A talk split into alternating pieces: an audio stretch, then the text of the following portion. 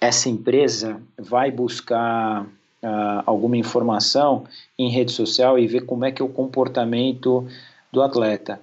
E aí, uma vez fazendo contato com o atleta, ele, é, em algumas situações, por mais descontraído que ele seja em rede social, uh, interage, é brincalhão, na hora que você está ali na frente do, do gerente de marketing, você tem que ser extremamente profissional, tão profissional quanto você é na competição.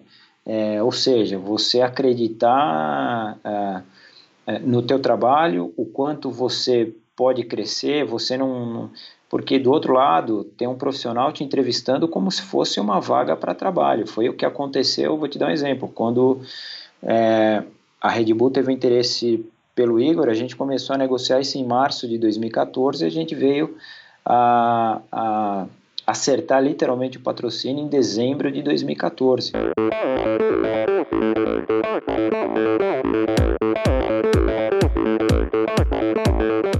Olá pessoal, sou Michel Bogli e este é o Endorfina Podcast. Aqui você ouve minhas conversas com triatletas, ciclistas, corredores e nadadores. Pessoas interessantes que são, acima de tudo, movidas à endorfina.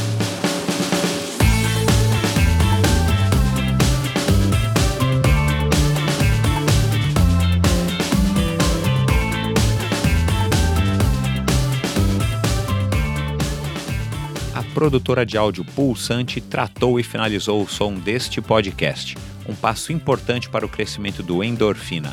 Agora, além de ficar tranquilo em relação à qualidade do áudio, tenho muito mais tempo para cuidar do conteúdo e dos meus convidados, é claro. Se você não está satisfeito com o som do seu podcast, do seu vídeo, ou se precisa de uma bela trilha sonora ou locução, acesse produtorapulsante.com ou procure pela produtora Pulsante no Facebook, produtora de áudio Pulsante, para quem gosta de ser ouvido. Olá pessoal, bem-vindos a mais um episódio do Endorfina. Obrigado a todos que têm enviado suas sugestões, críticas e comentários, principalmente as sugestões de entrevistados, muita gente legal vocês estão sugerindo, muitas delas eu já estou conversando já estou agendando aí de bater um papo, e outros que não, não tinha lembrado ainda, então estou anotando aqui. Pode ter certeza que esse é um ano que muita gente legal está por vir e vocês não perdem por esperar. Aliás, é, o convidado de hoje já vai mostrar aí uma, uma pequena novidade no Endorfina. É, além das lendas do triatlon do passado, eu vou estar recebendo esse ano pessoas ligadas ao esporte, não necessariamente do passado, não necessariamente atletas, mas pessoas como meu convidado de hoje, que vivem do esporte, que amam o esporte, que, que trabalham com o esporte e que colaboram com ele de alguma maneira, cada um aí dentro do seu ramo de trabalho, dentro da sua especialidade. Então vocês vão ouvir hoje é, uma entrevista muito legal com o Rodrigo Roenis, que é consultor de calçados esportivos, consultor de tênis, de corrida, mas também vou receber esse ano mais técnicos, pessoas da indústria, pessoas que estão é, que trabalham nas grandes empresas ligadas ao esporte, vou receber empresários, vou receber pessoas de outras modalidades como ciclistas, corredores. Então o endorfina aí vai abrindo os horizontes para que a gente possa estar sempre abordando e ouvindo e, e, e enxergando sob a ótica de diversas pessoas a situação do esporte, a história do esporte nacional. E, claro, vamos começar também muito em breve, vocês vão ter aí uma, uma grata surpresa, a conversar com pessoas que fazem o triatlon hoje em dia, são os ídolos de hoje em dia, para também ouvir a voz deles e deixar o registro da história deles aqui no Endorfina. E para terminar, é, falando do Spotify, né, desde o ano passado a gente está com o Spotify é, transmitindo endorfina. Já estou tendo bastante downloads através do Spotify, então não se esqueçam, é muito mais fácil, muito mais simples. Acredito que a grande maioria dos ouvintes tenha uma conta no Spotify. Então é gratuito, é, basta procurar na página ali na abinha de podcasts o Endorfina com Michel, que vocês acham, vocês assinem por favor e ouçam e curtam onde e quando quiserem. E na iTunes Store, como sempre desde o começo, aliás, gostaria de pedir que vocês tomassem um tempinho, entrassem ali na, na iTunes Store, na aba de podcasts, procurem o Endorfina, cliquem para assinar e façam um review ou façam a sua votação é, com aquelas estrelinhas, né, de preferência com, com mais estrelas, mas façam sua votação sincera, o que, que vocês acham do programa, porque isso me ajuda também na divulgação, me ajuda também a aparecer mais no topo da lista dos podcasts esportivos aqui do Brasil. Tá certo?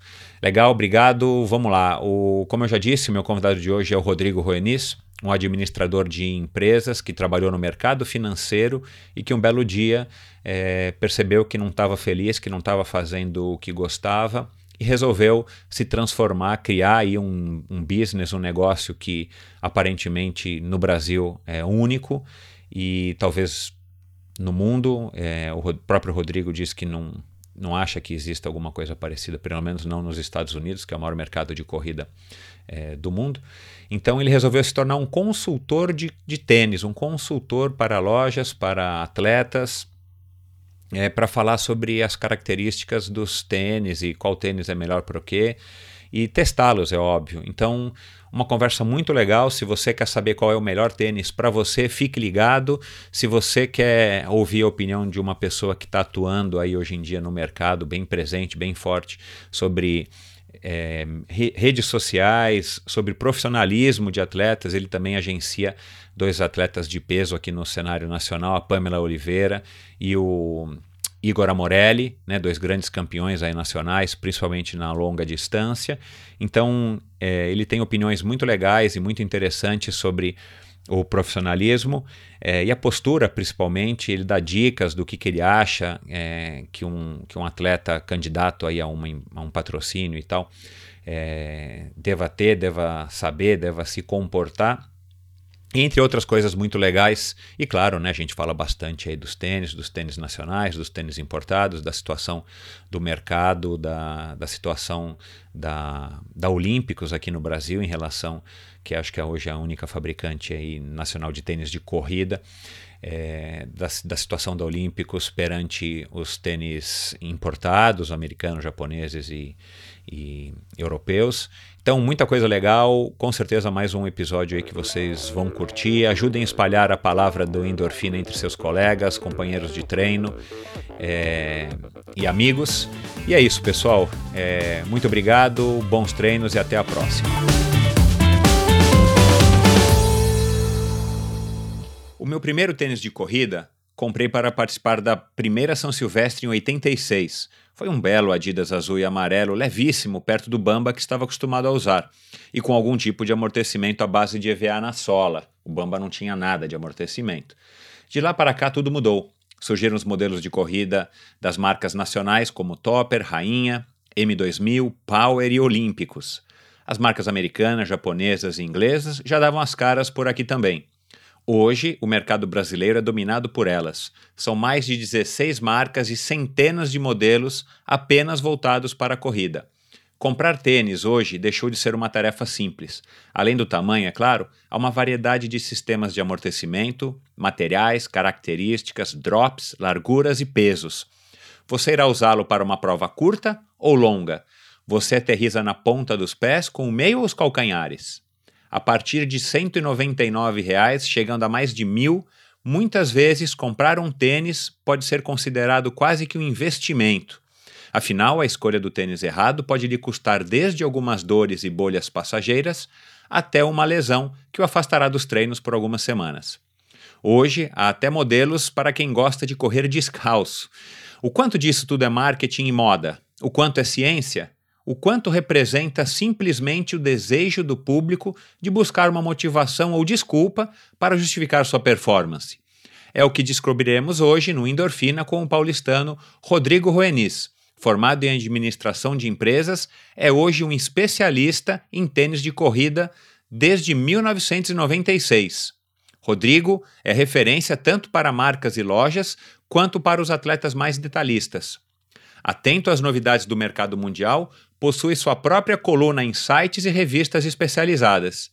Com vocês, Rodrigo Roenis. Olá, Michel, tudo bom? Olá, bem-vindo, Rodrigo. É muito legal te receber aqui no Endorfina hoje, para conversar sobre essa, esse teu trabalho aí, no mínimo curioso e inusitado. Eu que agradeço a, a oportunidade de bater um papo aí com você sobre esse assunto que eu gosto bastante e estou à disposição. Vamos lá, vamos conversar. Vamos começar aí com uma curiosidade que eu tenho, né, acompanhando um pouco o teu trabalho. Fiz um pouco de pesquisa aqui também para ir mais a fundo. Quantos pares de tênis você tem hoje em seu armário? Olha, Michel, é, eu acho que hoje, se chegar próximo de 20, é, eu acho que é muito. Eu já tive. Uh, teve épocas aí que eu cheguei até 40, 50 pares. E eu reduzi um pouco isso daí até por conta aí da, da esposa que os tênis estavam tomando espaço em toda a parte do guarda-roupa.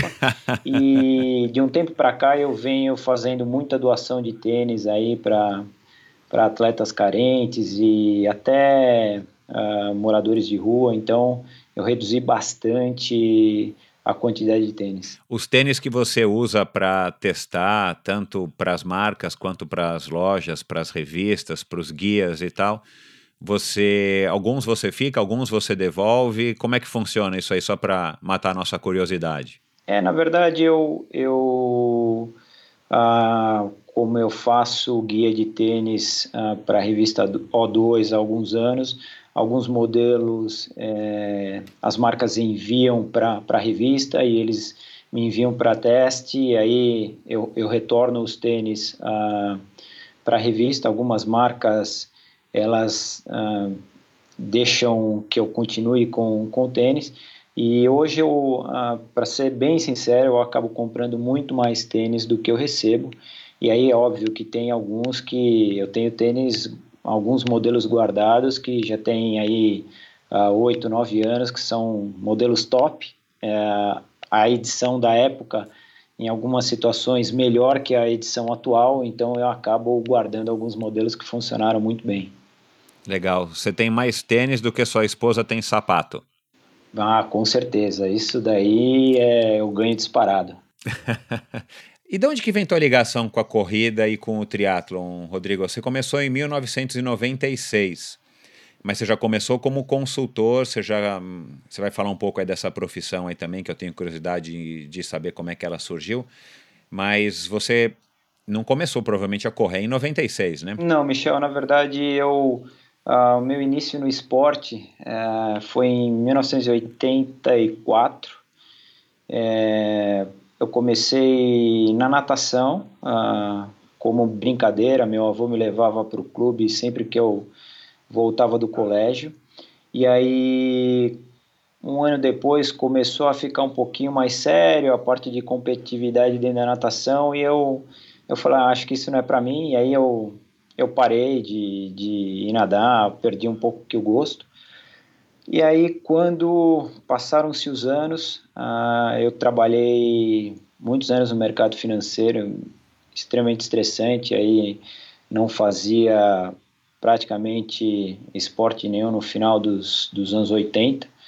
Eu comecei a fazer, comprar, comprei uma mountain bike, comecei a pedalar e aí eu incluí depois a corrida, e aí sim eu acabei tomando gosto pela corrida e comecei a, a escolher meus tênis aleatoriamente.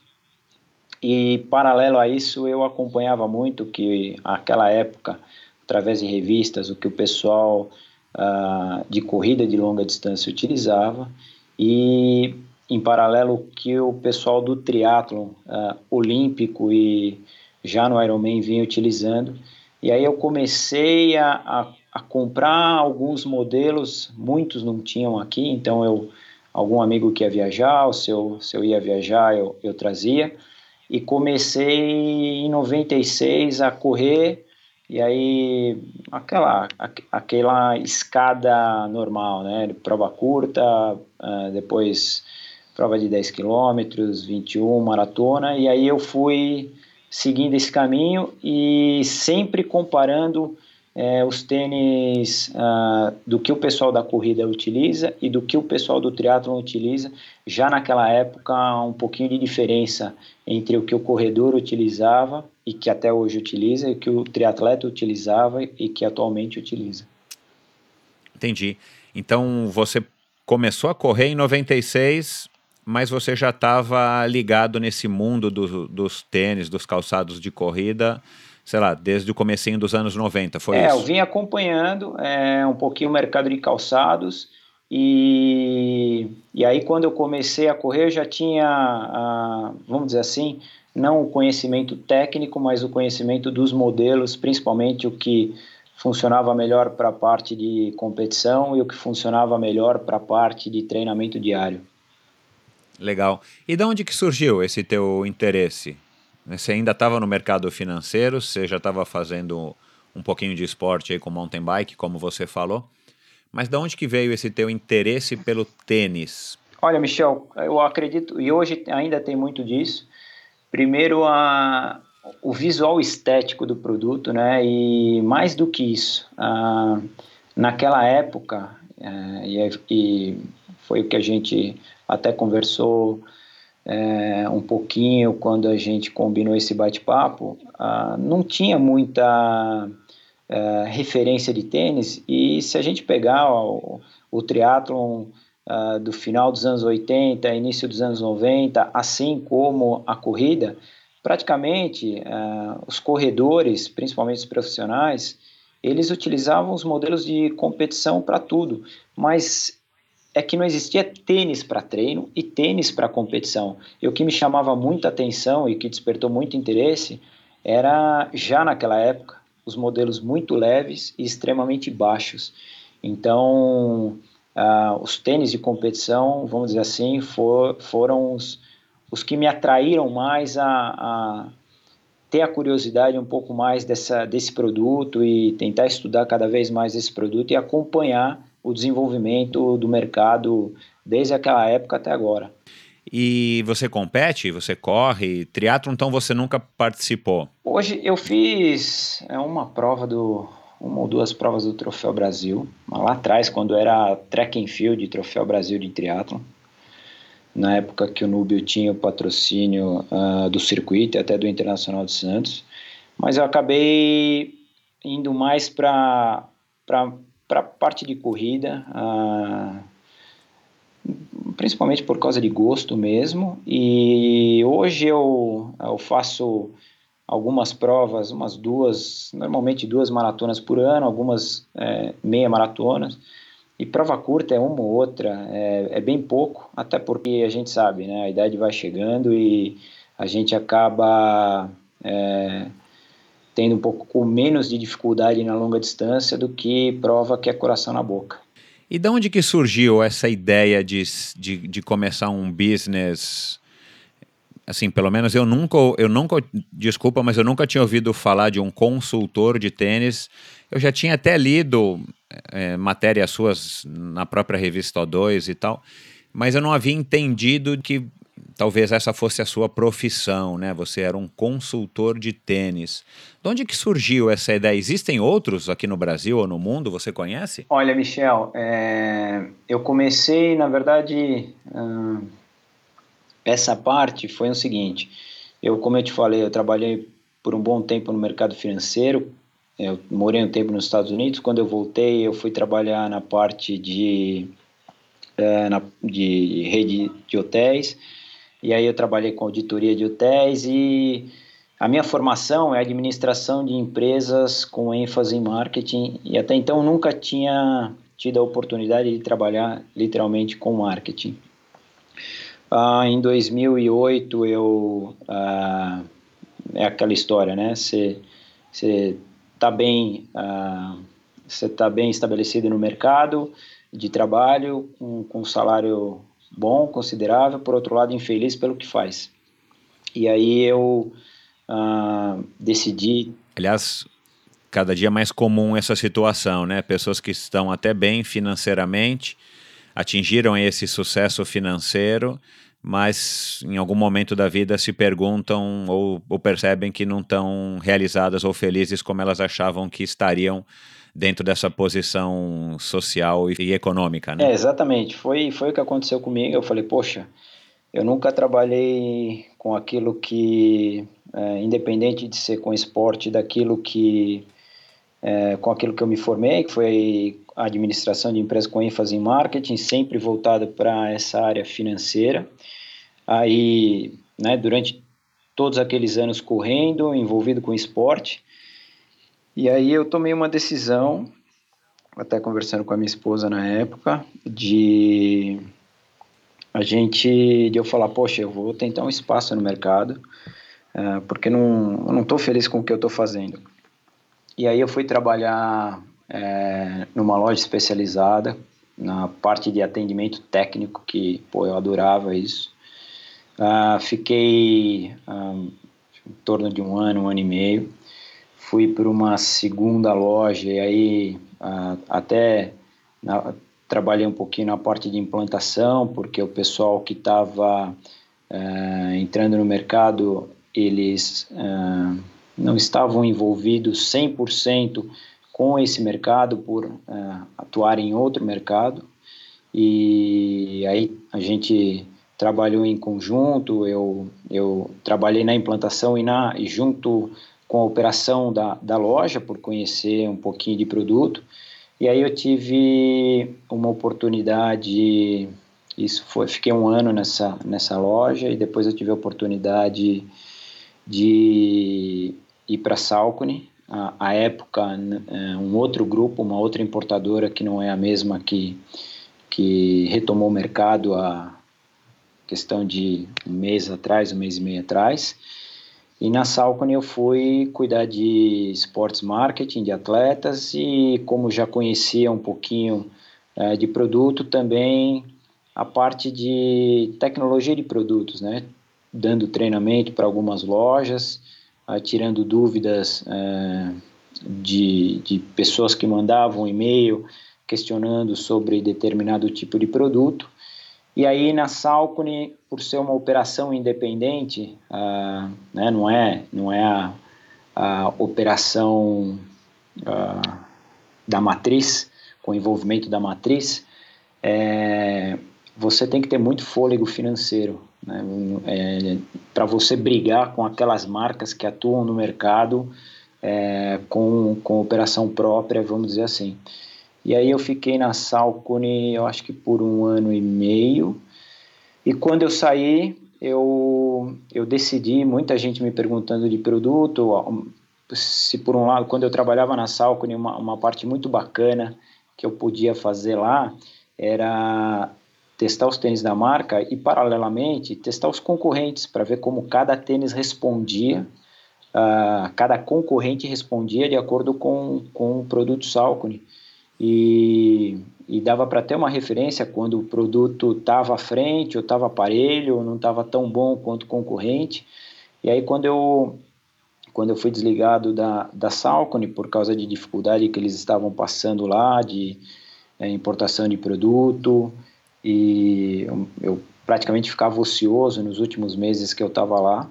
Uh, eu, eu automaticamente saí e já comecei a trabalhar essa parte de consultoria para atletas, né? Então, para corredores, triatletas que vão competir, não sabem o que utilizar, uh, eu, eu, como é que é esse trabalho? Eu mando um questionário, eles respondem histórico de lesão, histórico de tempo em prova, objetivo de prova, volume de treino semanal, uh, e aí a gente faz essa consultoria, seja numa loja ou para o público que mora em outro estado e não tem como vir a São Paulo, a gente faz online.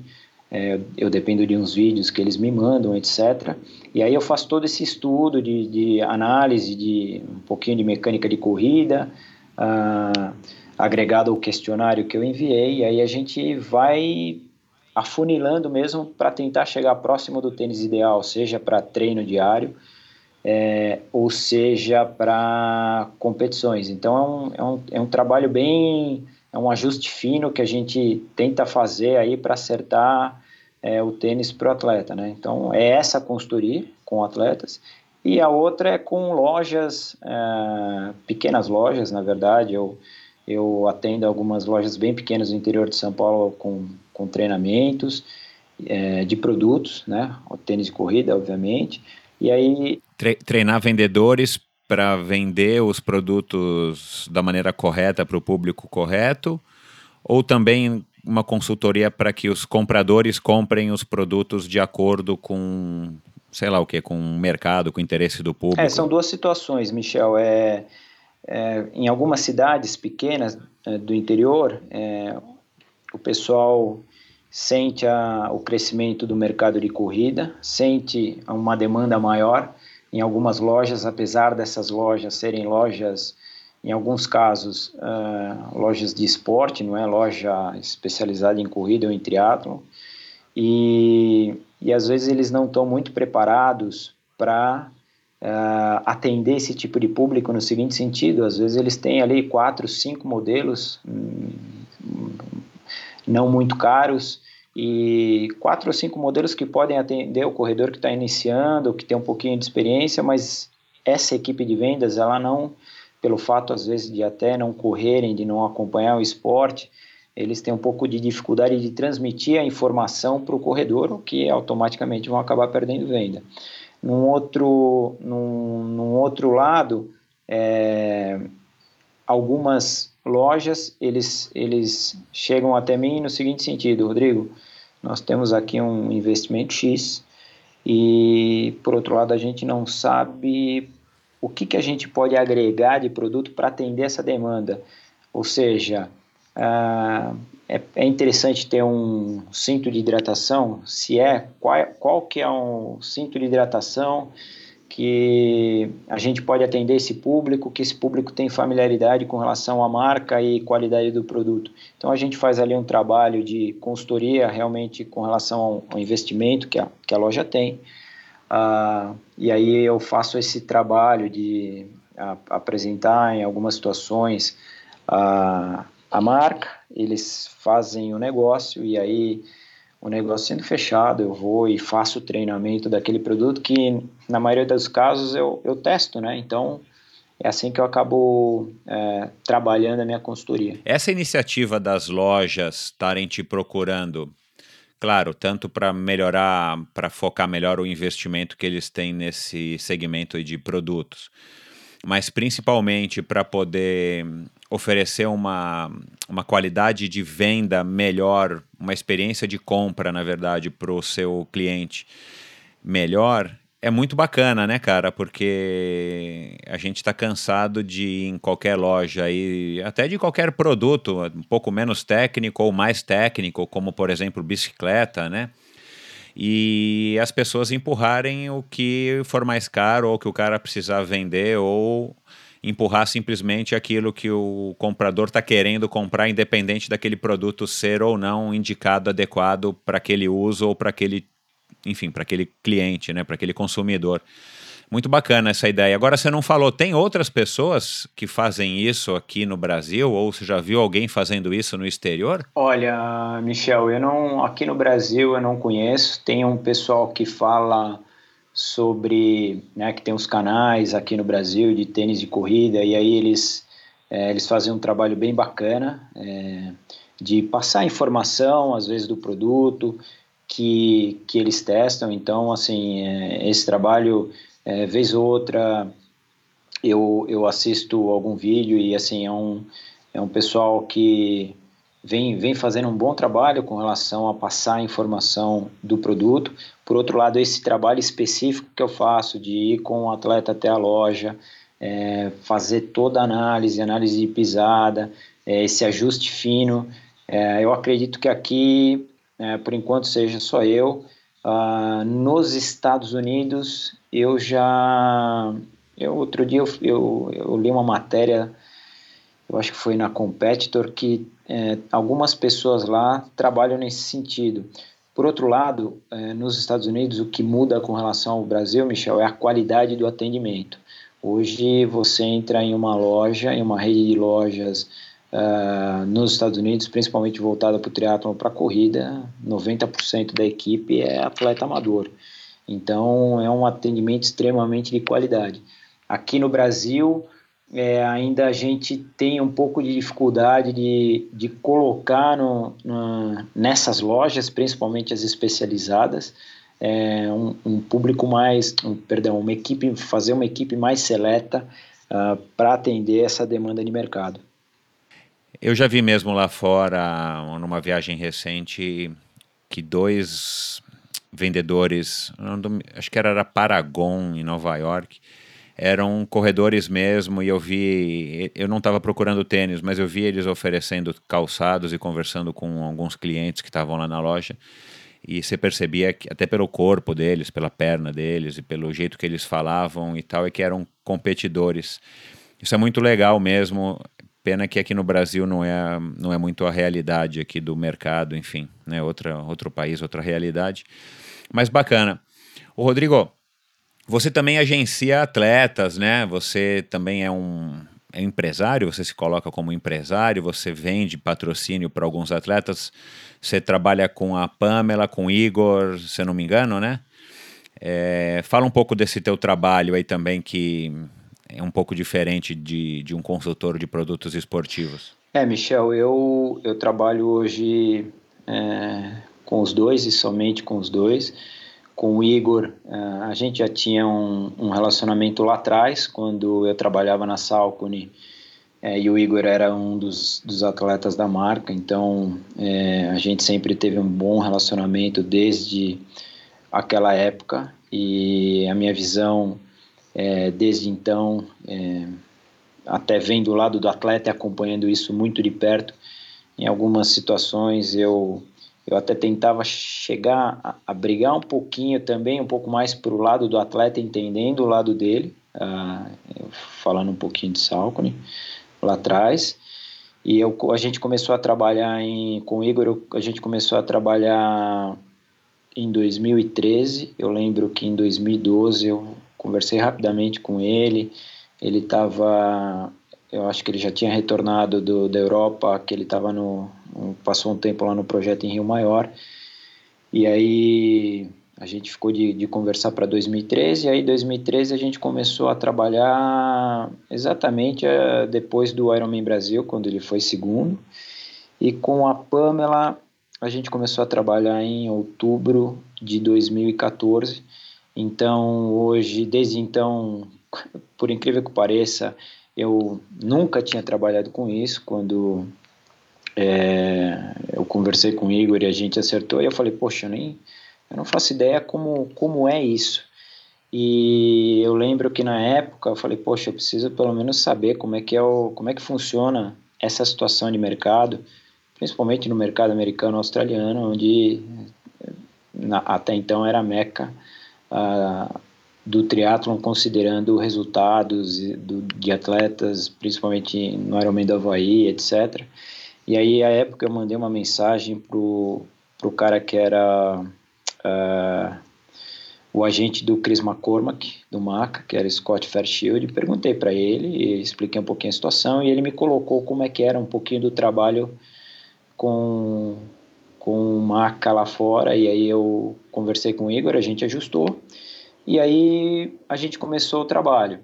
E o que foi bacana, a gente começou em 2013, o Igor foi segundo colocado, uh, foi o ano que ele conseguiu uh, a vaga para o Havaí, a primeira vez que ele foi para o Havaí, e aí a gente, a gente falou, olha, mesmo com o resultado do o segundo lugar no Ironman Brasil, a gente tem que ver no longo prazo, primeiro porque o triatlo não é um esporte, apesar de crescer no número de atletas, Uh, até então uh, não tinha tanta exposição no canal aberto, hoje um pouquinho mais. Eu falei, ó, a gente vai ter que fazer um trabalho aí no médio e longo prazo. Uh, obviamente a classificação para a Kona já vai acrescentar. A gente tem que aguardar o resultado de Kona. Eu acredito que daqui a um ano a gente começa a colher o resultado com relação ao patrocínio. E foi o que aconteceu. Naquele ano 2013, Uh, o Igor fez o Ironman do Havaí. Uh, a gente não foi com patrocínio nenhum desde que a gente começou a trabalhar em parceria para lá. E aí 2014 é, foi bem bacana, que aí ele já no Ironman Brasil, a gente tinha acertado o patrocínio alguns meses antes com Mizuno, uh, com Garmin, com Oakley. E aí no final do ano a gente também acertou com o pessoal da Red Bull. E aí a gente vem trabalhando desde então, com a Pamela a, a mesma situação. Na minha cabeça, Michel, eu tenho e eles uh, também seguem a mesma, a mesma linha, por isso que a gente acaba trabalhando em conjunto como uma equipe o que dá certo, que é o atleta profissional que você acorda, vai treinar, almoça, dorme, descansa, volta a treinar, você vive disso. Isso é teu trabalho e você tem que ter o teu salário, né? Não é somente viver de receber produto, produto, produto, a conta não vai fechar no final do mês. Eu, eu sei que alguns atletas que não têm salário, se não aceitarem produto, às vezes estão fora do jogo, porque vão ter que gastar com isso.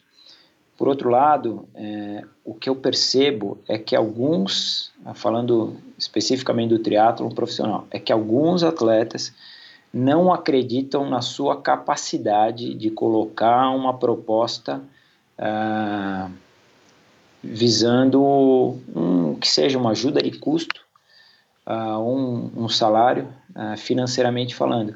Eles já se colocam numa situação, antes de colocarem a proposta de, ah, eu não vou conseguir, então se, eu, se vier algum produto eu vou aceitar. Isso acaba dificultando um pouquinho o trabalho quando a gente vai apresentar o projeto em alguma empresa. Eu concordo com você que muitos, enfim, muitos podem não estar preparados ou entender que, que dá para chegar no mercado cobrando alguma coisa e não só fazendo permuta por produtos, mas muitos também, mesmo que tenham salários e tal, talvez não são profissionais o suficiente para representar da maneira correta algumas marcas. Eu lembro quando eu fui atleta profissional que era outra realidade, enfim, já faz mais de 20 anos, mas a gente tinha como referência alguns atletas que eram super profissionais e que eram até bitolados nesse sentido de estar tá representando não só uma imagem deles mesmos, mas a imagem dos seus patrocinadores e tal, era uma questão de posicionamento que na época eu vou confessar eu não entendia muito bem, mas hoje eu enxergo isso direitinho como uma qualidade, por mais que possa às vezes parecer de um ponto de vista mais próximo que essas pessoas eram ou nariz empinado ou é, vira casaca, sei lá como é que fala, mas será que os atletas hoje estão mais preparados para representar marcas? Porque com as redes sociais, né, com YouTube, Instagram, Facebook, a gente vê, vira e mexe, a gente ouve algum escândalo ou alguém postou alguma coisa que deu uma repercussão tanto positiva quanto negativa. Será que os atletas hoje, invariavelmente são todos bem mais novos, será que eles têm essa maturidade, esse preparo e essa noção do que, que é representar uma marca? Olha, Michel, uh, eu acredito que alguns uh, ainda não tenham, apesar de aos poucos tentarem se profissionalizar nesse sentido, fora da competição. E aí eu, eu estabeleço o seguinte parâmetro: alguns atletas são extremamente profissionais dentro da competição, é indiscutível, porém extremamente amadores fora dela quando o assunto é, é patrocínio.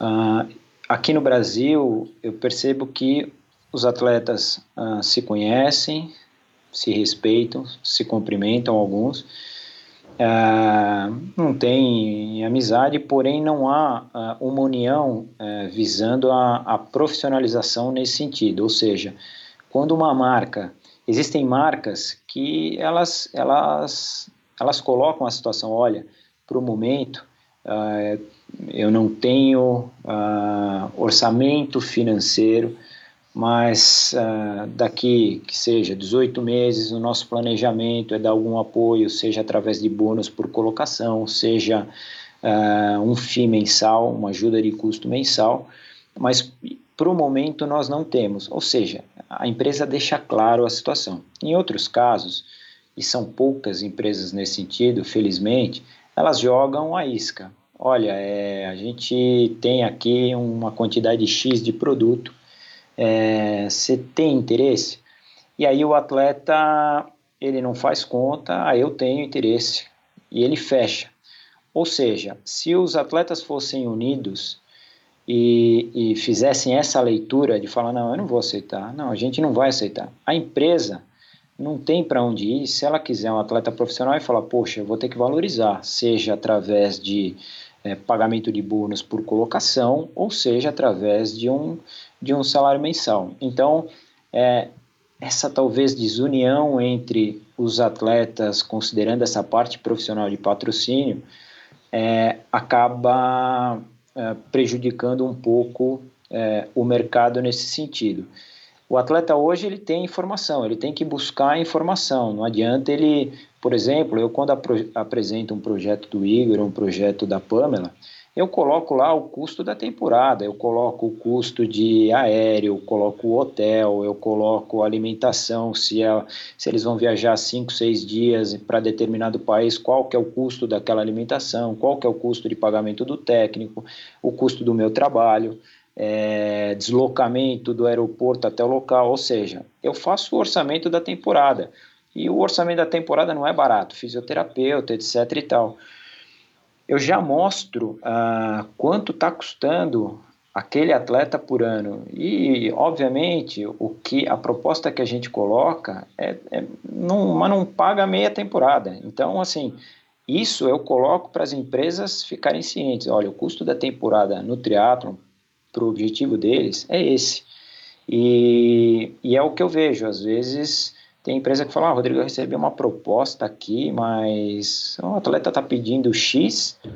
É, quando algum pede uh, algum valor financeiro, mas não me explica né, de que maneira ele pode dar o retorno, quanto é o custo dele na temporada. Então eu, eu tento trabalhar exatamente isso no, no detalhe. Você então não está fechado para a Pamela e para o Igor apenas, né? Você, enfim, está sempre aberto a conversar com novos atletas e eventualmente está os representando, não é isso? Exato, Michel. É, o que eu coloco, e alguns já, me, já entraram em contato comigo, principalmente... É, Agora, esse, no 2016 uh, não, e esse ano também não, mas teve uma, uma boa procura logo depois que o Igor uh, foi campeão do Ironman Brasil, e 2015 principalmente quando a gente fechou com o Red Bull, uh, e depois que eu comecei a trabalhar com a Pamela também, pelo fato de ela, a, a época está mais uh, ativa e, uh, no circuito mundial e também quando ela estava morando na Europa. Porém, Michel, o que acontece, eu, eu, né, eu, eu, assim como uma empresa, eu, é um processo seletivo onde, por mais que o atleta do outro lado seja meu amigo, eu tenho que saber separar isso. É, isso é um negócio, isso é um trabalho. Se eu falo, olha, a gente vai fazer um trabalho é, e ele espera que eu, no dia seguinte eu coloque ele no mesmo em um dos patrocinadores que eu consegui para algum desses dois, uh, isso não vai acontecer e ele vai me cobrar. As, a, algumas empresas me passam o perfil que eles querem, né, para patrocinar e não adianta eu querer abraçar três, quatro, cinco, seis atletas e não conseguir absolutamente nada para eles diante do que cada empresa está colocando para mim. Então, eu sou muito pé no chão é, nesse sentido de, de repente, né, criar uma expectativa no atleta e as coisas não acontecerem. Puxando aí o gancho do que você acabou de falar, que as empresas te passam aí o perfil, existe, você pode aí generalizar, tanto pela tua experiência própria quanto pela tua percepção, de olhar os atletas e, e as empresas as quais eles representam. Tem algum objetivo comum, algum perfil específico que as empresas estão buscando hoje no mercado de atletas? Olha, Michel, depende muito de cada empresa, mas o que acontece, ah, às vezes a empresa fala, olha, Rodrigo, eu, um exemplo, eu, você conhece algum atleta para indicar?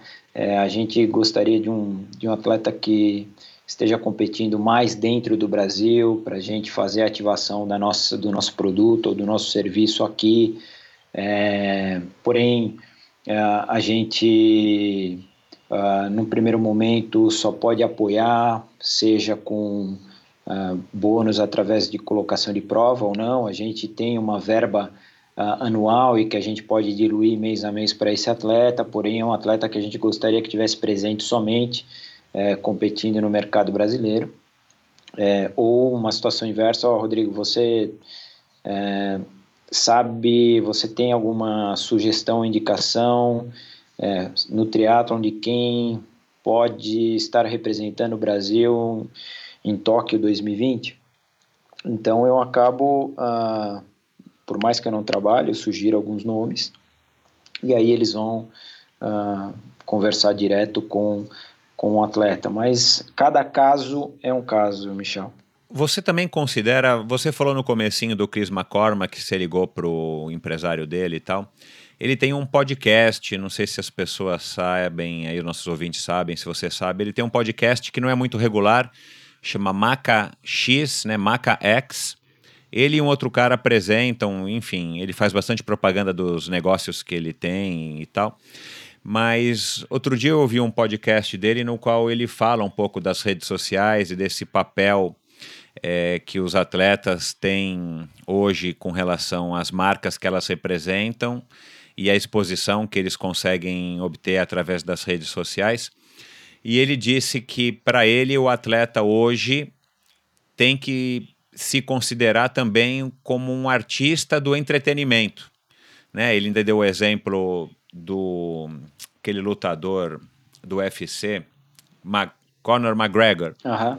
que é um cara que já perdeu, ele não é o cara que mais venceu, mas ele tem uma personalidade, ele tem um jeito, ele tem um aspecto visual, um posicionamento de opinião, uma postura que atrai muito o interesse do público. É, não sei se você acompanha ou se você sabe, os nossos ouvintes, mas ele é o, a figura que mais atrai pay-per-view nessas lutas do UFC.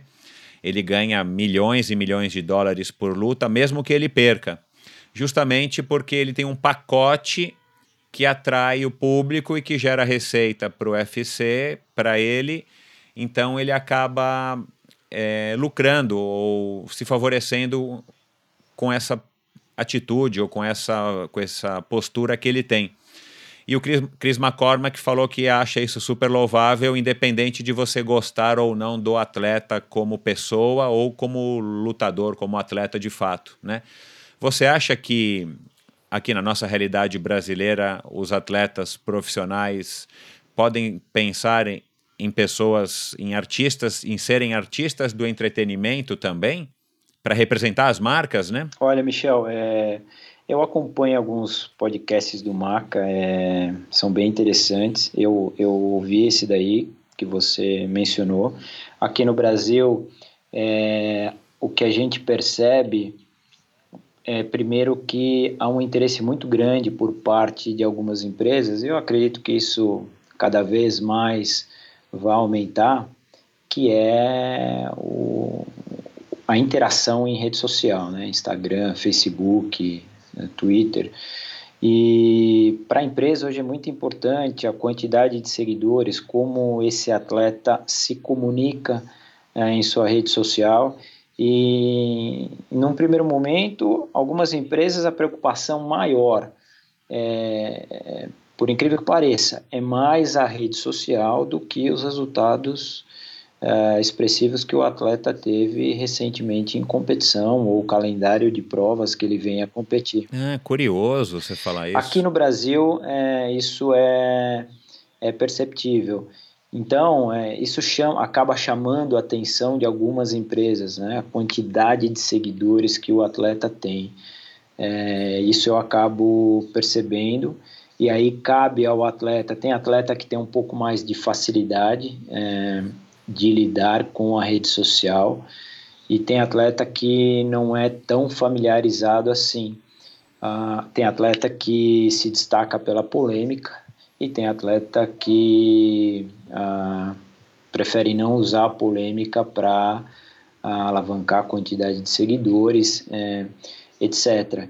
Então, se a gente olhar alguns atletas, falando um pouquinho mais do triatlon, na, no, no, no exterior comparado com, com o Brasil, alguns têm é, uma quantidade também considerável, né, falando de rede social, de seguidores, mas eles trabalham mais, é, assim, colocam boas imagens, é, publicam boas imagens e ali eles, eles falam do, às vezes de uma, de uma maneira bem resumida e clara o tipo de treino que fez, como é que se saiu na competição de uma maneira uh, simples, que todo mundo entenda e marcam ali o patrocinador. E isso já, para o patrocinador, já, já é um bom retorno. É, para outros atletas, as marcas elas pedem é, né, semanalmente ou a cada, a cada quinzena que o atleta faça uma postagem específica do produto ou do serviço que ele, que ele da empresa que ele é patrocinado. E aí sim eu percebo que algumas postagens é uma forçação de barra. Não sei se a empresa entende dessa forma. E em outros casos o atleta se comporta muito bem com relação a isso. É, eu, eu concordo com você. Alguns atletas que eu sigo que eventualmente, enfim, esporadicamente, acabam fazendo posts muito específicos, como se fosse uma propaganda do produto. Eu acho isso talvez de gosto um pouco duvidoso. Eu não sei se as empresas conseguem, quer dizer, muitas delas devem conseguir mensurar se isso dá retorno ou não. A gente fica sabendo do produto, que ele existe, mas sinceramente eu não sei se, se o carimbo, a assinatura daquele atleta segurando aquele produto e postando nas suas redes sociais se aquilo ajuda a vender. Eu tenho minhas dúvidas. É, na sua opinião, Rodrigo, qual é a principal característica que um atleta deve ter hoje aqui no Brasil para atrair a atenção de um patrocinador? Né, tá cheio de atletas ouvindo a gente, de todos os níveis, de todas as idades, para todos os tipos de prova, principalmente triatletas. É, se você pudesse dar aí uma, um recado, uma dica, qual é a principal característica que um atleta tem que ter para poder hum, chegar aí com a cara e com a coragem e se vender para qualquer marca que seja, desde a, do, do supermercado do primo até uma marca grande aí, expressiva e multinacional de calçados, por exemplo?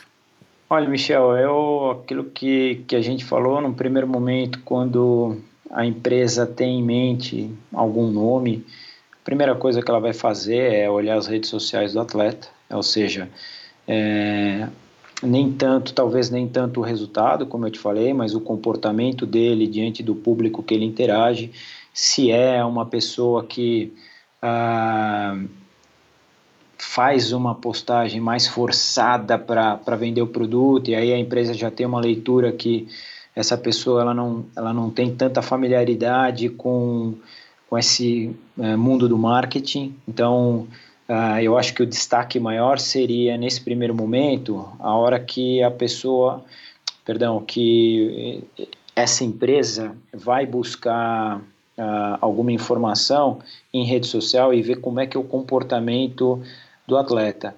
E aí, uma vez fazendo contato com o atleta, ele é, em algumas situações, por mais descontraído que ele seja em rede social, uh, interage, é brincalhão, na hora que você está ali na frente do, do gerente de marketing, você tem que ser extremamente profissional, tão profissional quanto você é na competição.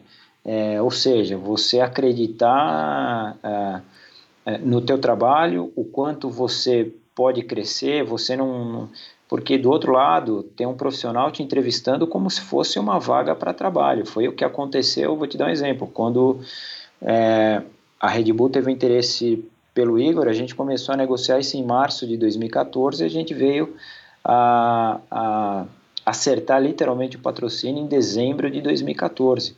E ali na, na no mês final, o pessoal a gente foi para Balneário Camboriú conversar com eles foram para Balneário, eu fui também, que eles queriam conversar com o Igor e foi basicamente uma entrevista de emprego.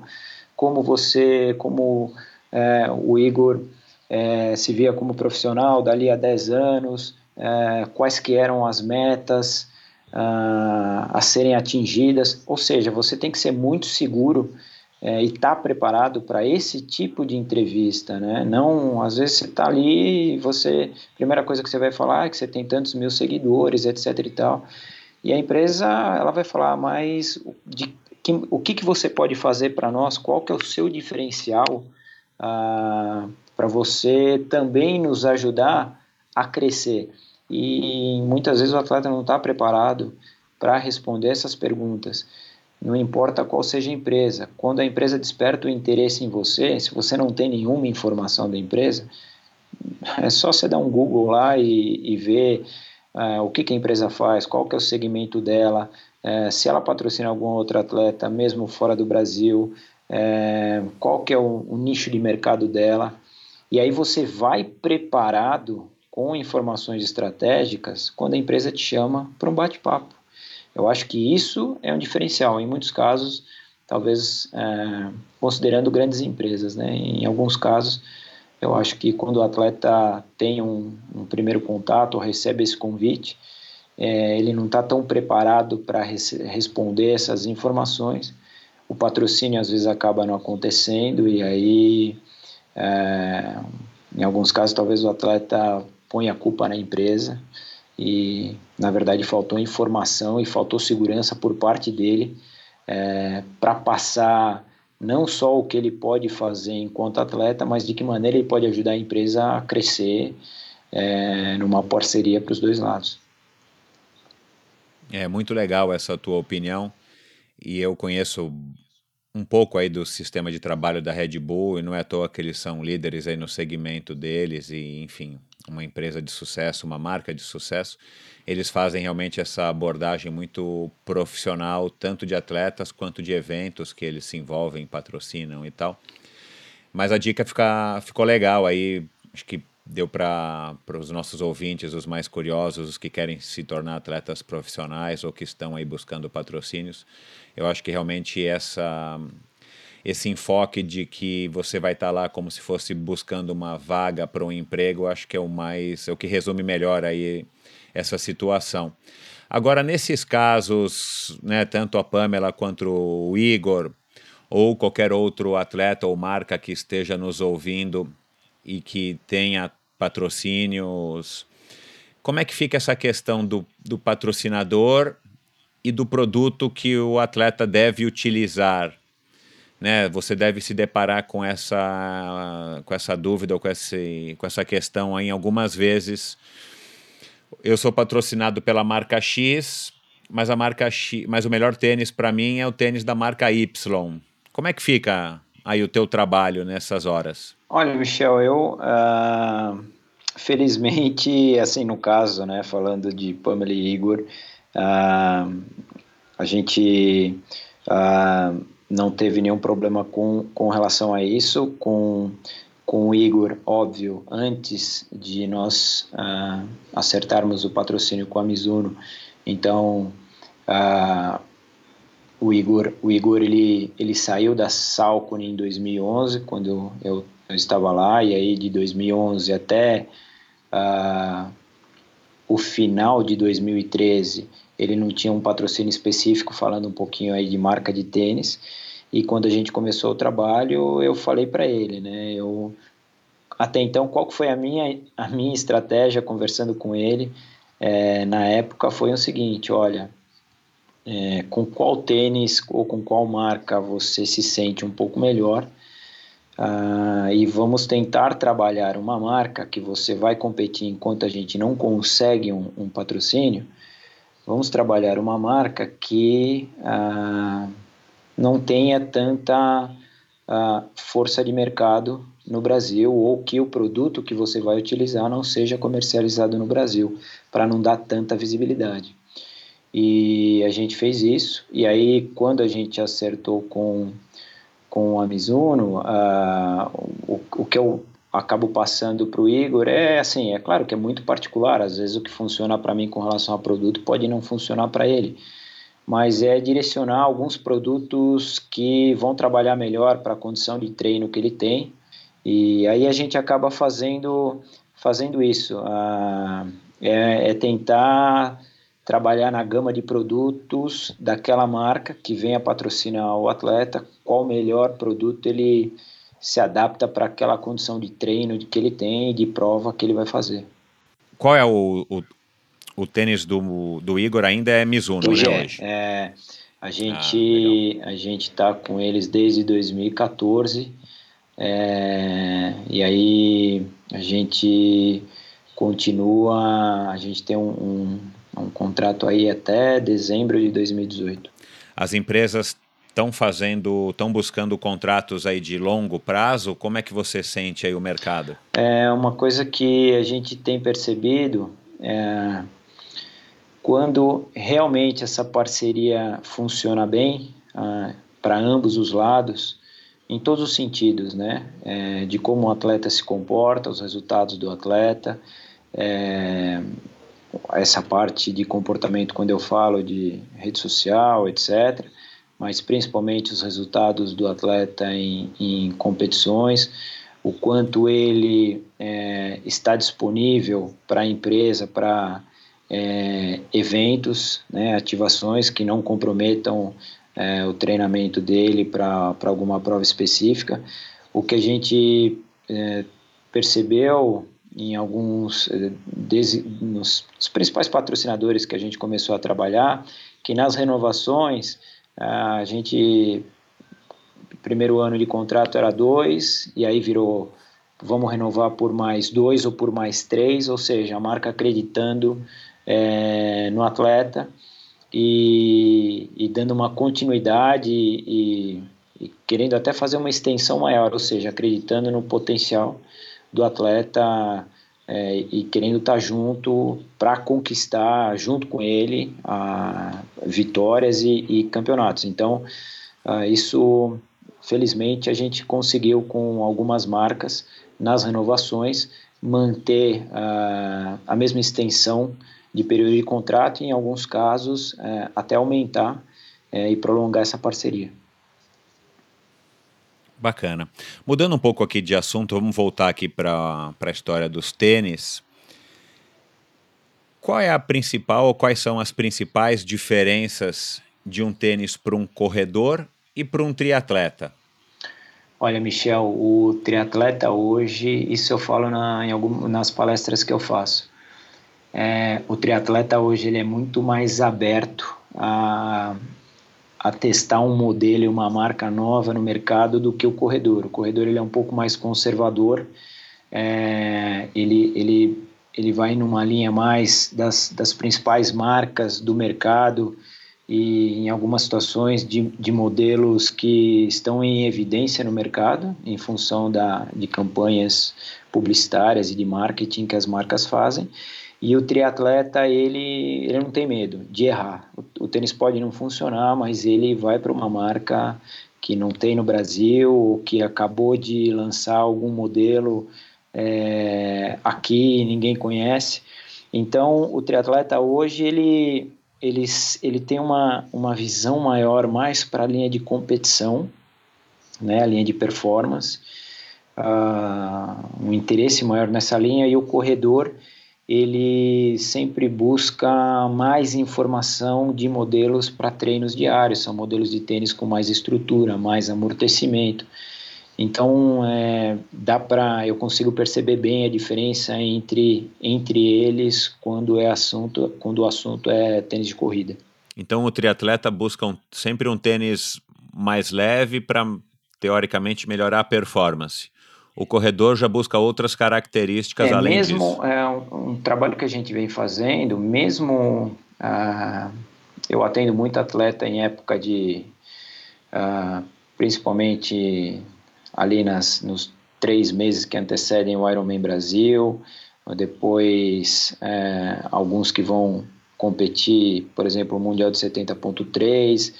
É, o que eu percebo, o, o triatleta, ele sempre ele ele busca o produto mais leve que tem no mercado.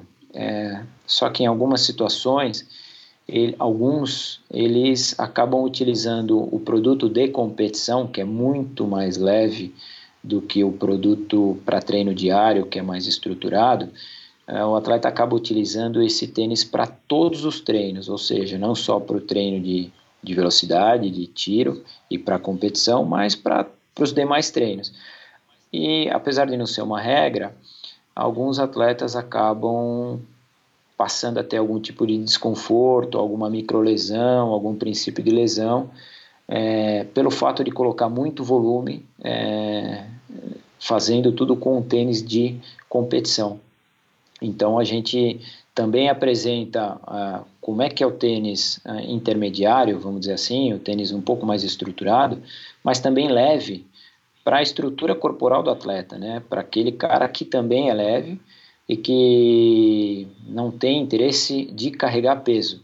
A gente entra com esse tênis para os treinos diários e, e, e tirar ele um pouco dessa linha de risco de algum tipo de lesão pelo fato de usar tênis só de performance. Como é que você testa um tênis, Rodrigo?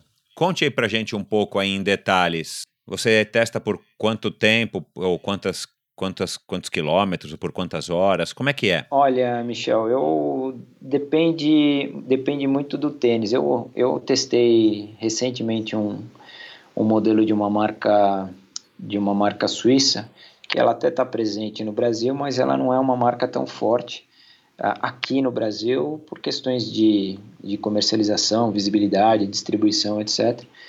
Mas eu recebi alguns, alguns modelos que são lançamentos, até do pessoal lá de fora, que eu tenho um, um bom relacionamento com eles, e eu testei, eu tive interesse em testar um modelo até falar, até pensar, vamos ver o quanto vai aguentar o tênis. E eu rodei com ele por 30 dias, foram 427 ou 28 quilômetros. É um tênis firme, seco, com uma batida seca, que não é muito minha característica, mas eu queria ver como é que o tênis ia se desgastar uh, de um pé para outro, porque, óbvio, eu tenho uma, uma, um ponto de aterrissagem diferente no, pé, no meu pé esquerdo que o direito, meu pé esquerdo, o meu tênis do pé esquerdo gasta um pouco mais. Então, esse foi um tênis que eu acabei ah, rodando bastante. Eu normalmente rodo com tênis ah, 50, 100 quilômetros e para mim acho que é o suficiente já para ver como o tênis vai, vai responder. Em alguns casos, é, principalmente quando eu estou fazendo guia de tênis, para no caso eu faço os guias para a revista 2, em alguns casos eu acabo fazendo ah, o seguinte, eu dois tênis, sejam eles de performance ou para treinos diários, e são concorrentes diretos, com características uh, parecidas. Eu coloco uma marca num pé, uma marca no outro pé, eu comemoro perto do, do Parque de Ibirapuera. Eu saio correndo de casa, vou até o parque, volto ali, dando uns, normalmente uns 10 quilômetros, rodo um pouquinho dentro do parque. Esse é um, esse é um ponto de teste uh, é, para ver como cada um responde, qual que vai bater mais seco, qual que é um pouco mais confortável com relação a peso, resposta. E aí uma segunda, um segundo teste que eu faço, isso eu acabo fazendo mais no parque. Eu paro naqueles uh, naqueles bebedouros e tem aqui tem os bebedouros mais baixinhos que são para os cachorros.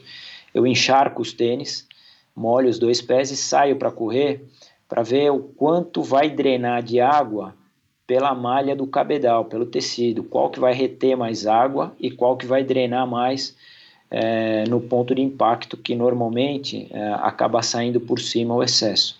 Aí, paralelo a isso, eu testo alguma meia junto para ver qual que está retendo mais, qual que está retendo menos.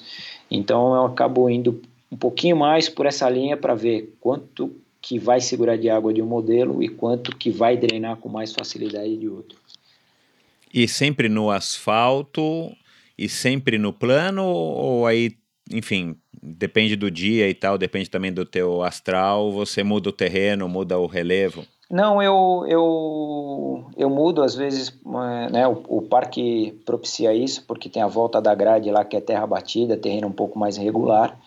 É, às vezes eu rodo um pouquinho, seja com tênis de asfalto, nessa condição. E, e aí também para sentir essa situação, às vezes, época que cho choveu, tá com tá uma chuvinha fina, asfalto um pouco mais molhado, aí é, a questão é, é, sentir qual que é o tênis que tem um pouquinho mais de gripe, tração no ponto de aterrissagem e decolagem, qual que é o tênis que te deixa inseguro e você segura um pouco tua passada com medo de escorregar. Então, acabo fazendo essas análises também. Agora, dá uma dica aqui para os nossos ouvintes: o cara não é profissional, nem, nem tem um orçamento ilimitado e nem ganha pares de tênis. Como é que ele faz para achar o tênis ideal para a modalidade dele, seja para corrida, para o triatlon ou qualquer outro esporte que envolva a corrida, mesmo que seja uma corrida de crossfit, né? Que aliás esses boxes de crossfit estão ajudando a gente a divulgar a corrida, porque na porta dele sempre tem um grupo de pessoas correndo para lá e para cá. Cara, como eu disse na abertura né, do, do episódio de hoje, assim, hoje a gente encontra tênis com 32 mil características, dá para você comprar até a largura do tênis. A gente chega na loja às vezes e não sabe por onde começar. Como é que os ouvintes, de uma, de uma maneira mais simplificada, para minimizar a chance de erro, é, como é que ele faz para achar um tênis mais próximo do ideal ou que pelo menos não vá deixá-lo desconfortável ou que aumente as chances dele ter uma lesão, por exemplo? Olha, Michel, é de acordo com, com principalmente características e objetivos dele, ou seja, se é um, se é um atleta que está muito tempo parado, está acima do peso, está voltando, está começando e e ele está um pouco mais pesado, é, priorize o amortecimento, né? Você não, ah, não vai para um tênis de aqueles mais baixinhos que quando você pega na mão você fala, poxa, eu estou pesado, esse tênis é muito leve, é esse que vai funcionar para mim. Completamente o contrário. Vai numa linha, ah, se você está pesado com um pouco mais de amortecimento, se você é, não prioriza a performance, você quer pô, correr diariamente aí, mas ah, num primeiro momento você não, você não vislumbra ah, melhorar seu tempo, você só quer literalmente rodar e, e, e correr ah, sem qualquer compromisso, ah, sempre analisando a tua estrutura corporal, peso versus altura, pô, eu tô, eu tô leve e tal, o que, que, você vai fazer? Você vai uh, buscar um tênis de amortecimento e aí não precisa ir para aqueles modelos é, extremamente confortáveis que normalmente são os mais caros. Hoje a gente tem no mercado aí modelos com ticket médio aí que é só peneirar um pouco, mas que vai de 299 a, a 399, passando um pouquinho, chegando a 450 com uh, que eu considero em algumas situações um bom custo-benefício e, e ver se está de acordo com uh, um pouquinho com a, a sua pisada. É, às vezes o, a pessoa tem um pouquinho de pronação, quem pisa para dentro, não é uma pronação extremamente acentuada, que uh, a gente pode trabalhar um tênis neutro para essa condição. Às vezes tem aquela pessoa que tem uma pronação é, severa, ou seja, quando ela está parada, uh, os pés estão cedendo muito para dentro. Diga-se de passagem, aqui no Brasil nós não temos, é, as marcas não, não comercializam modelo, modelos de tênis com pronação severa, e isso tem nos Estados Unidos. Né? É um mercado que é mais, é, vamos dizer assim, forte nos Estados Unidos. Aqui, por característica uh, dos brasileiros, é, são casos raros de você, de a gente é encontrar um cara que é pronador severo. Mas é, é, buscar pela característica. Às vezes o atleta já tem um pouquinho de informação, já tem aquele tênis dele diário que ele gosta de rodar, ele quer ir para um, um tênis mais leve. É, é colocar no pé, sempre sentir o tênis, né? Sempre que você tiver a oportunidade de estar numa loja, coloca no pé. Eu sempre falo que ah, para quem tem a oportunidade, vá numa loja, seja ela de rede ou numa especializada, coloque o tênis no pé do que você às vezes comprar no risco de pela internet e quando chega o tênis, você vestiu, o tênis pode incomodar, é uma, uma característica de batida que você achava que era outra. Então, se você é, tem a possibilidade de ir até uma loja, eu acho válido e experimentar de acordo com tua característica uh, e, e do, de acordo com o tamanho do teu bolso, quanto você pode gastar, né? Me diz uma coisa, ainda vale aquela dica ou aquele método de você pegar, sei lá, um sapato teu de trabalho, alguma coisa que você use durante o dia que tenha bastante horas já de uso, olhar no solado dele, ver como é que ele se desgasta e procurar um tênis que consiga suprir essas imperfeições na sua pisada, principalmente com relação um pé em relação ao outro? É, Michel, o, a gente considerando é, esse detalhe do, do, vamos dizer assim, do nosso calçado de trabalho, de, de sair, primeiro considerar sempre um tamanho, um número maior do que a gente está acostumado, porque é, o pé ele vai dilatar é, no momento da atividade física, no caso a corrida, ele tem que ter um pouquinho mais espaço dentro do tênis. Então a ideia é sempre você ter um dedo de folga uh, na frente com relação ao desgaste, a gente não pode considerar, muita gente acaba considerando, é, às vezes, a, a pisada de acordo com o desgaste do calcanhar. O desgaste do calcanhar não é, é, ah, o meu calcanhar, o meu tênis está todo desgastado no calcanhar na parte de fora, então eu sou supinador.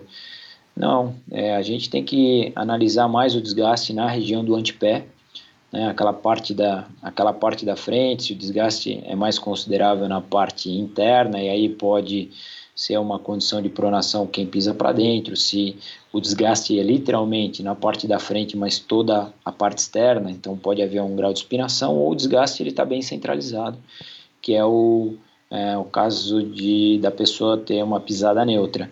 Então a gente acaba considerando sempre é, o desgaste na parte da frente do tênis. Tá certo, eu não sabia disso daí não. A gente tem poucos ou só olímpicos né, no mercado nacional.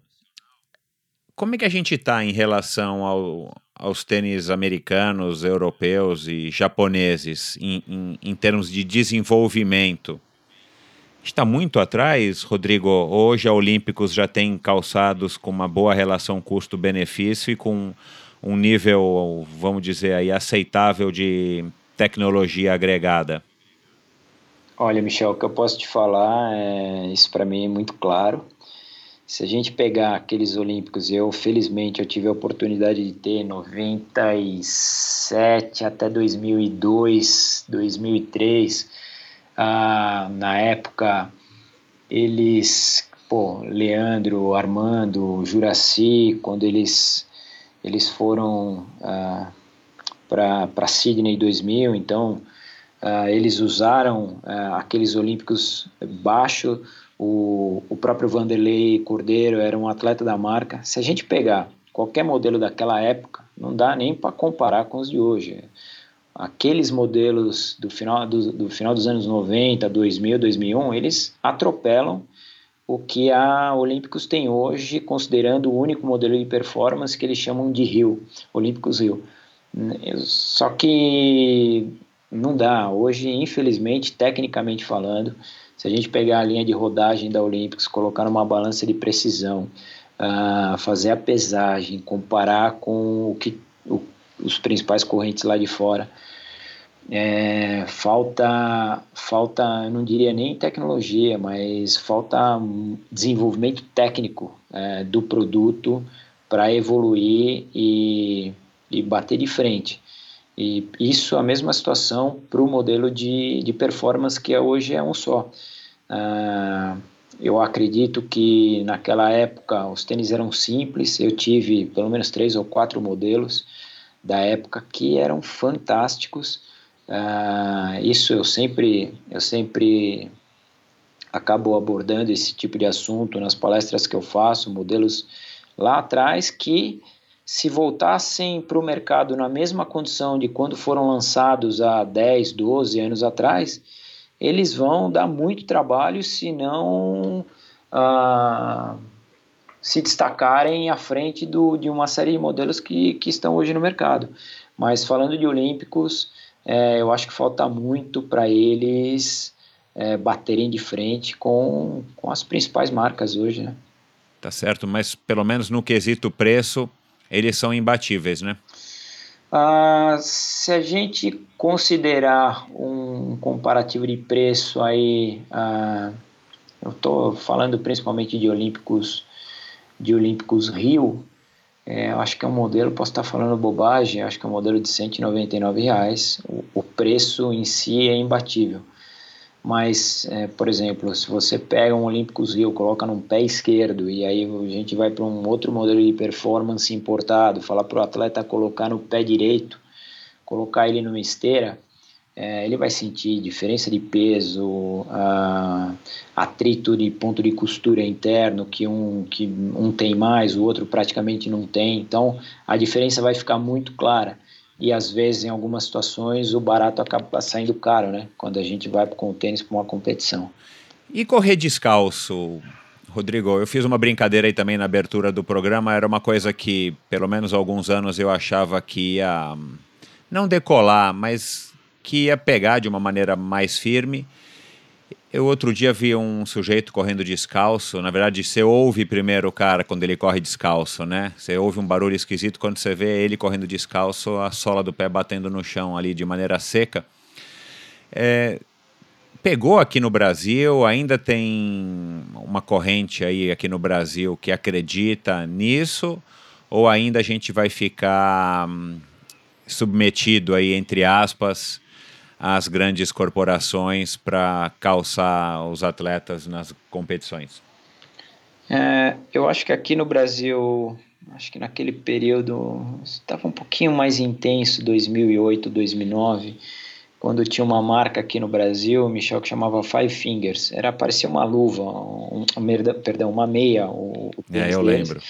Ah, tinha um pessoal, pouca gente que usava, uh, alguns iam, uh, e, e, desse público que, que utilizava, alguns uh, tinham o hábito de correr descalço, mas era muito pouca gente, e, e acabou não, não vingando, né? O, o produto mesmo é, não, não virou no Brasil, Uh, hoje eu praticamente não vejo, é, mesmo esse público que era mais familiarizado com esse tipo de produto, não vejo esse. Falando no Parque de Ibirapuera, não vejo ninguém correndo descalço. Uh, lá nos Estados Unidos, que é o principal mercado de corrida do mundo, a mesma situação. A gente pode ter, talvez lá tenha um, uma, aquela comunidade de de corredores uh, barefoot, etc., que não utilizam tênis, mas é um, um, nicho muito restrito e que hoje nem, nem tem tanta visibilidade assim. Né? Qual que é o futuro dos tênis de corrida aí, pelo que você vem acompanhando nos últimos 20 anos aí como consultor? É, pela evolução que a gente tenta, continua tendo, enfim, que, que você acha ou como é que você vê o futuro dos tênis de corrida? O que, que vai acontecer? Sei lá, vai ter tênis que você aperta um botão, ele, ele muda o sistema de amortecimento de acordo com o tipo de treino que você vai fazer?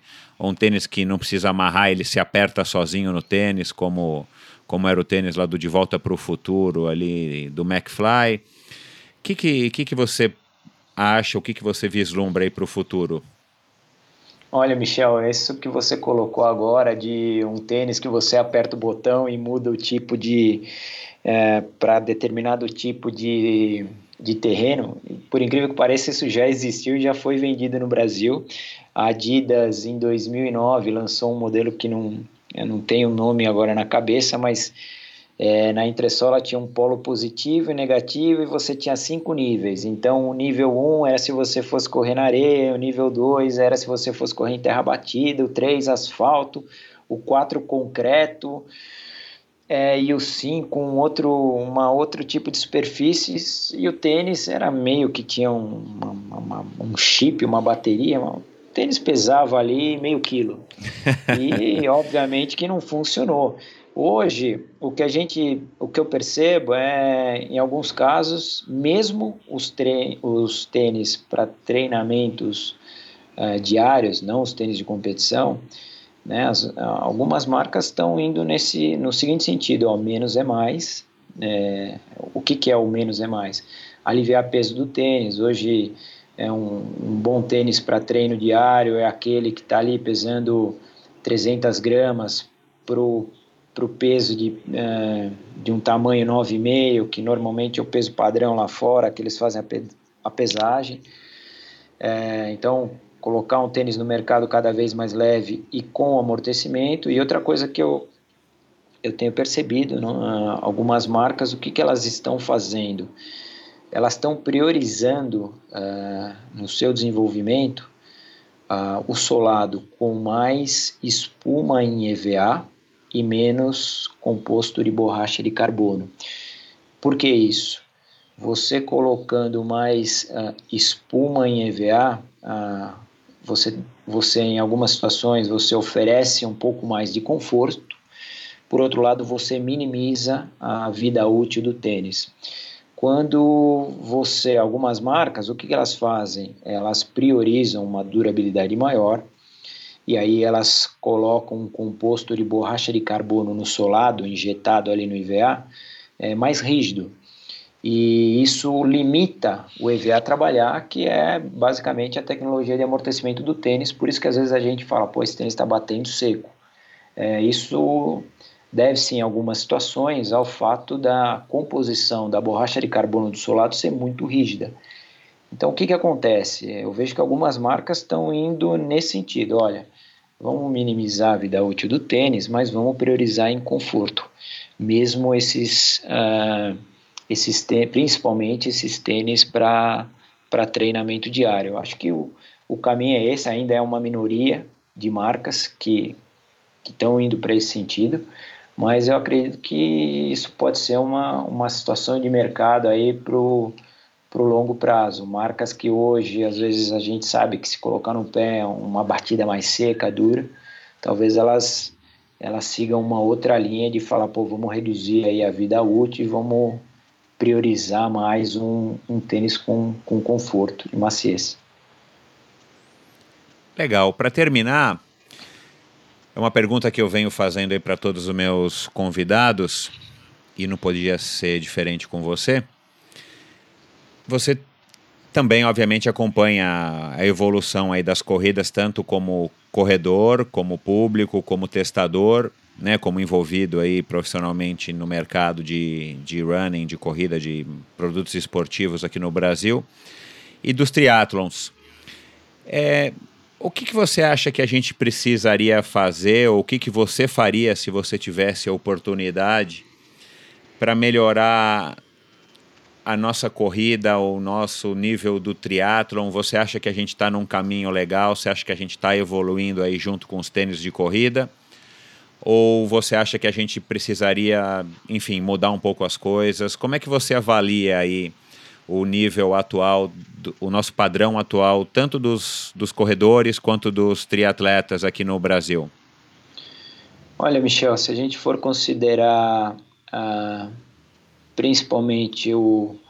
Ah, eu acho que são duas linhas, né? Se a gente considerar os profissionais, tanto corredores profissionais quanto triatletas profissionais, ah, eu acredito que a partir do momento que eles ah, passarem a ser mais, alguns até mais profissionais é, fora das competições, quando vai negociar um contrato, é, quando vai levar ah, esse tipo de informação para a marca interessada, ah, eu acho que isso só vai trazer benefício não só para o atleta, mas a empresa do outro lado vai ver o quão profissional é, são esses atletas, sejam eles corredores e triatletas, e ela pode, é, sentindo a, a parte de seriedade é, desses atletas nas competições, considerando aqui no Brasil que eles, que eles fazem, despertar interesse também em ser patrocinadora de evento X ou Y. Então, é, eu acho que que é meio caminho por aí. Quando a gente fala de uh, atleta amador, o corredor amador, o triatleta amador, que é o que faz fechar a conta do organizador do evento, é, aí é o, é o organizador é, literalmente também se preocupar com, com esse público, quando mesmo sendo uma competição que atrai profissionais por causa de premiação em dinheiro, etc e tal. Porque esse público que faz fechar a conta do, do evento, né, através de pagamento de inscrição, etc. E tentar entregar sempre é, um, um, produto e um serviço de primeira linha. Uh, lá fora a gente vê circuitos de meia maratona, maratona, uh, corrida de 10 quilômetros, as provas, algum, algumas provas uh, de triatlo no passado tinha bastante circuito, Life Fitness, que foi um, um circuito que deu muito certo nos Estados Unidos, de triatlo, uh, o Ravi, então, assim, eu acho que hoje alguns organizadores que trabalham no triatlon aqui, eu acho que pô, tem muita referência uh, para, de repente, melhorar a estrutura do, uh, do, do, circuito que eles têm. Uh, tentar fazer como da empresa deles um formato de gestão, então contratar gente que vai ao mercado, fazer boas captações e, e trazer bons patrocinadores para o evento é, é, uma, é uma equação automática. A partir do momento que você traz bons patrocinadores para o teu evento, que você entrega uma, uma boa estrutura, a tendência é você aumentar o número de participantes uh, amadores no primeiro momento e se uh, há a condição de você melhorar a premiação profissional, é a mesma coisa. O profissional ele vai uh, ser atraído por, por esse tipo de prova, primeiro por causa da estrutura também e segundo por causa da, da premiação. Eu acho que é é, falando um pouquinho aí de atletas profissionais, é, é, é buscar esse tipo de. É, ir ao mercado, buscar um patrocínio, ou, ou sentar para conversar com uma empresa com a mesma seriedade que eles fazem as competições deles. E a mesma situação para o organizador de evento, né? Ele, ele quando for captar, ele apresentar junto a, a cada empresa o quanto ele pode uh, dar de visibilidade para a marca de uma forma positiva uh, junto a, aos atletas que vão buscar o evento dele e aí fazer as ativações que podem ser feitas. Eu acho que o caminho é, é por aí. Legal. É impressão ou a gente já teve marcas de, de calçados esportivos, de calçados de corrida, mais presentes como patrocinadores de eventos. Eu tenho a impressão de que hoje a gente vê menos marcas patrocinando os eventos, algumas marcas com eventos próprios, né, eventos é, proprietários, e as marcas estão sim presentes no, nos uniformes, nos pés dos atletas. É isso ou estou com a impressão errada? Totalmente certo, Michel. Eu me lembro da época é lá atrás que tinha algumas, algumas provas de triatlon que você tinha a Nike como patrocinadora, é, o backdrop de pódio com Nike, circuito CIA no Rio de Janeiro. Então, ah, falando um pouco de marca de, de, de tênis de corrida, eu acho que olhando o lado de empresa, ah, claro que eles têm estratégias diferentes, obviamente, é, hoje com a quantidade de eh, influenciadores em redes sociais, talvez o trabalho de visibilidade de produto acaba saindo mais barato ah, trabalhar com esse público, é, considerando que não vai ter um aporte financeiro e sim somente de produto, que também não deixa de ser um investimento. Mas eu acredito que se uh, as marcas começarem, uh, elas sentirem que algumas provas, sejam elas de corrida uh, ou de triatlon, é, que, que a estrutura que está sendo entregue, na verdade, está trazendo, despertando interesse por parte de corredores amadores e profissionais, eu acho que pode haver um interesse maior dessas marcas aos poucos entrarem, sejam em, seja em circuitos ou seja em provas pontuais.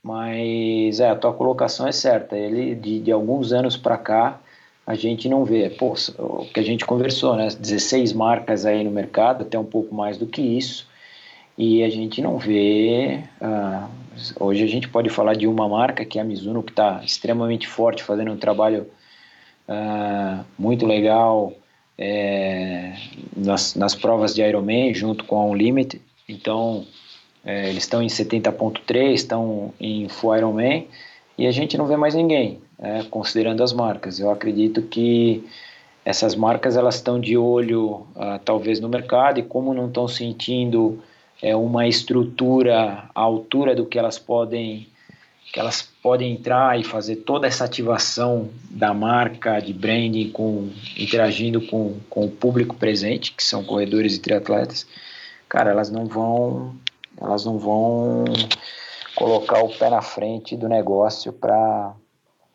para despertar algum interesse em algum organizador, né, cara? Legal, tá certo. Recado tá dado.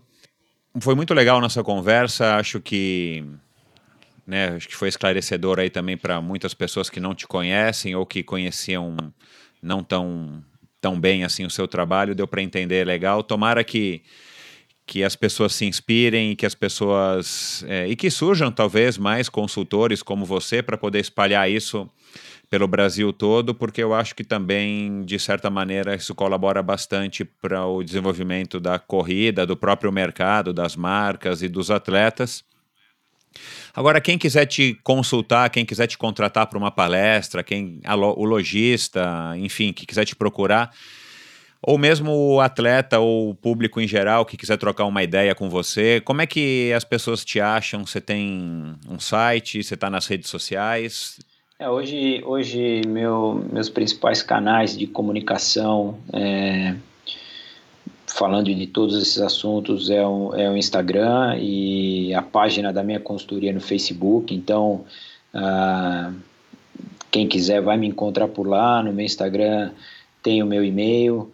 E hoje, basicamente, todo o trabalho que, que eu venho fazendo, a parte seja consultoria com, com atletas, ou uma loja que me procura para fazer algum treinamento, ou uh, a parte de empresas para alguma palestra sobre tênis de corrida, eles sempre buscam esses canais, então quem tiver interesse é só me procurar lá no, uh, no Instagram ou no Facebook. E vai me encontrar e aí a gente a gente faz o contato. Bacana. E te encontra no Facebook com, como Rodrigo Roenis mesmo, né? Eu tenho meu pessoal, mas eu uso muito pouco, só que tem a página da consultoria que é Roenis Sports Marketing. Então, a, a página da consultoria é só mandar mensagem lá e aí eu, eu retorno. Vou colocar aqui mais uma vez, como é praxe já aqui no Endorfina, vou colocar no post do episódio de hoje todos os links aí para que as pessoas conheçam o seu trabalho e possam se comunicar com você. Legal, Rodrigo.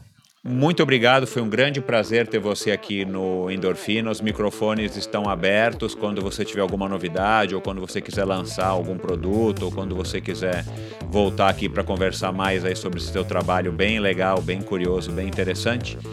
Está à disposição.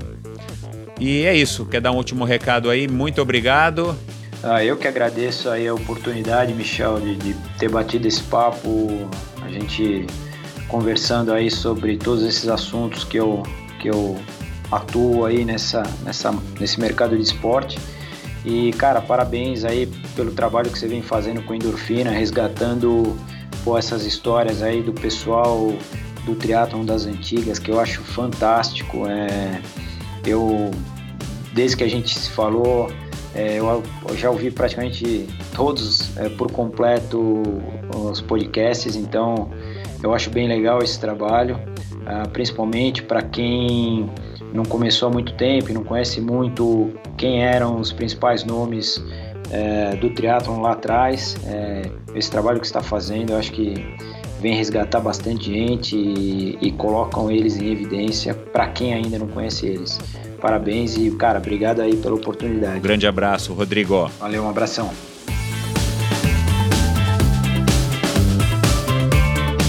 Obrigado por ouvir mais esse episódio do Endorfina. Acesse endorfinabr.com para ver as notas e links mencionados na conversa de hoje.